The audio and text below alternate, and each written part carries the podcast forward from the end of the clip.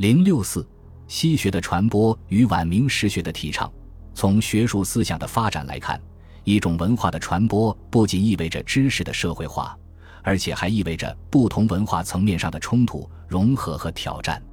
十六、十七世纪之交，欧洲耶稣会士远涉重洋，连篇来华，带来了与中国文化性格面貌迥异的西方文化，并开始猛烈撞击中国文化系统。然而，西学在晚明传播之初，并非是毫无阻遏的。中国传统文化和传统社会结构本身就具有意志文化的巨大抗性。随着越来越多的中国士人对西方物质文化和精神文化的接触，其态度迥然不同。有的学习仿用，有的观望怀疑，亦有的厌恶排斥。为了打开传教局面，真正进入中国社会。耶稣会士便顺应中国的习俗，改变固有的传教方法。他们认识道士大夫在中国社会的影响力，为了博得士大夫的注意和敬重，非常喜欢展示带来的西洋器物和讲解一些自然科学知识，试图使科学成为宗教传播的媒介。从明末到清初，传入中国的科学技术是多方面的。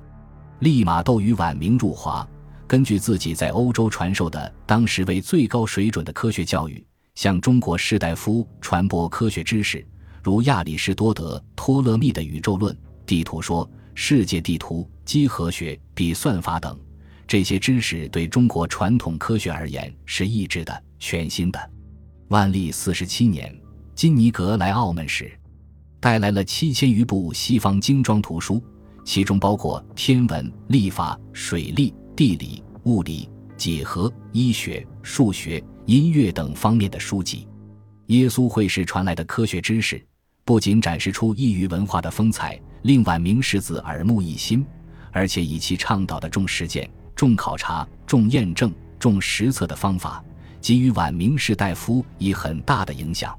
如利玛窦在绘制《坤舆万国全图》时，对南京、北京。杭州和西安等地的经纬度进行了实地测量，采用了经纬制图法和地图投影方法，介绍了有关世界五大洲的科学知识，不仅打破了中国人天圆地方的传统观念，而且也开拓了中国人的眼界。在西学的刺激下，中国士大夫以审慎的态度接受西学，并用科学的态度来审视传统观念，强调实际施工的实行实学。晚明社会危机日趋严重，而学术思想界却呈现出思想多元化的发展趋势。自明代中期阳明心学兴起以后，王学的传播和分化出现了派别林立、诸家争鸣的局面，这就为西方传教士的来华和西学的输入提供了一个极好的机会。然而，在晚期士大夫中，既接受、研究、传播西学。又接受天主教的人数并不太多，其中影响最大的是徐光启、李之藻等人。徐光启早年受乃父影响，致力于心性之学，并和一般士大夫一样，为谋取科举功名费时甚多，而且颇为坎坷。成进士后，虽仍不改对王学的偏爱，但对明末流行的玄虚学风却注意反省，并以有用无用的标准对王学末流予以否定。在对实学的追求中，他开始接受西学，认为西学可以发展实学，补益王化。耶稣会士传来的知识中重视数学及其应用这一点，尤为徐光启看重，对他的影响也很大。万历三十五年，他在《克己和原本序》中说：“利玛窦带来的学问略有三种，大者修身事天，小者格物穷理。物理之一端，别为象数，余乃即待其小者。”后来，他又在《太溪水法序》中说：“格物穷理之中，又复分出一种象数之学。象数之学，大者为历法、律吕，指其他有形有质之物，有度有数之事，无不赖以为用，用之无不尽巧极妙者。这里的象数之学，或称度数，包括数学知识及其广泛应用。徐光启从译几何原本起。”就着力宣传数学基础理论，也许暂时不切实用，但却是一切应用科学的基础。后来他一再强调度数之用，无所不通，度数既明，又可旁通众物，几时适用。在此后，他领导的规模浩大的修理工作中，他不仅制定了度数旁通实施的宏伟计划，涉及数学在气象、军事、财政、会计、建筑等领域中的运用，而且还非常重视度数之宗的基础作用，把数学视为贯通一切学问的方法。他尤其对西方数学的严密逻辑体系，对其公理演绎系统所蕴含的丝分缕解。分破解析的分析方法和精神极为推崇，并做过热情洋溢的倡导和精心的运用。他以此为工具，对明末思想界存在的玄虚学风着力批判，大力倡导实学，将西学分析的方法和精神应用对传统文化思想的反思，应用于一切实用科学中。他对中国传统数学落后的原因进行总结，认为其无效无实，缺乏系统化。公理化的理论基础，因此他以欢欣鼓舞的态度接受、运用、传播西方科学，在修例中也坚持他的正确看法，认为理不明不能立法，义不变不能著述，明理变易推究颇难，法力属著遵循甚易。徐光启还将西方数学实证定量的分析方法引入对科学和社会问题的分析中，在有关明代宗录问题的认识上。他通过搜集数据，令人信服地证明明代宗室人口呈三十年增一倍的规律，宗录之数亦因此呈现同样的增长率。他指出，若不以得力之法解决此一问题，将会竭天下之力，不足以善哉。徐光启的分析对科学的审视社会问题具有积极的意义。徐光启治学一直是在求儒孝、求富国强兵、求良好的道德政治。他以此为出发点，热情地吸收和传播西方科学，并借重西学的方法汇入明末的实学思想中。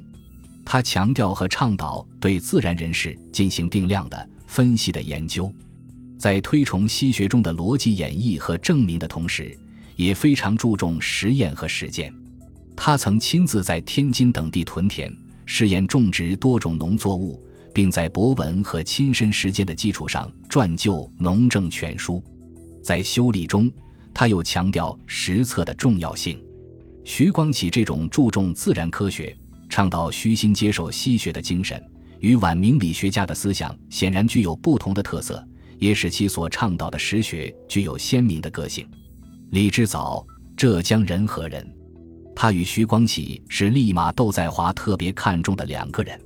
他天资聪颖，勤奋好学，青年时代即对地理等科学颇感兴趣，曾自制一张《天下总图》，内有中国十五省地图，以为天下尽在其中。等看到利玛窦的《昆于万国全图》时，才发现中国只是世界的一小部分，因而对西方地理学中的一些新意成分颇感兴趣，开始审慎地接受西学。并较系统地总结中西科学中的天文历算优劣之别，对中国科学落后的原因也做了冷静而且较为科学的比较和反思，指出政治对学术的禁锢是重要的方面。他在科学研究和实践中，对明末空谈心性的玄虚学风进行了批判，而对国计民生则表现出极度的关切。出于对实学的不满，他大唱实学。并从实学的角度赋予天学以意义。万历四十一年，他曾上书，如数家珍地列举西洋各种科学，如历算、水法、算法、测望、仪象、日晷、图志、医理、乐器、格物穷理之学、几何，认为这些科学多非吴国书传所有，总皆有资实学，有必实用，因而请求编以西学。李之藻对元和数极为着迷，对传教士输入的西洋算法尤为珍爱。他翻译的《同文算指》是我国第一部介绍西方笔算法的专业书。他在《同文算指序》中说：“他翻译此书，不仅在于他喜其便于日用，更在于其道是人心归时，虚交之气潜消，亦使月月寒灵，通变之才见起，虚虚之时，开发民智。这也便是他介绍。”研究和倡导西学的重要目的。然而，徐光启、李之藻等人毕竟是钟爱中国传统文化的儒者，他们主张实用，主张接受、容纳和传播西学，并未脱离儒学的框架，而是去寻求一种可以补益王化、左右儒学、纠正佛法的力量。尽管如此，他们对西学的推崇和倡导，却推动了晚明实学思潮的发展。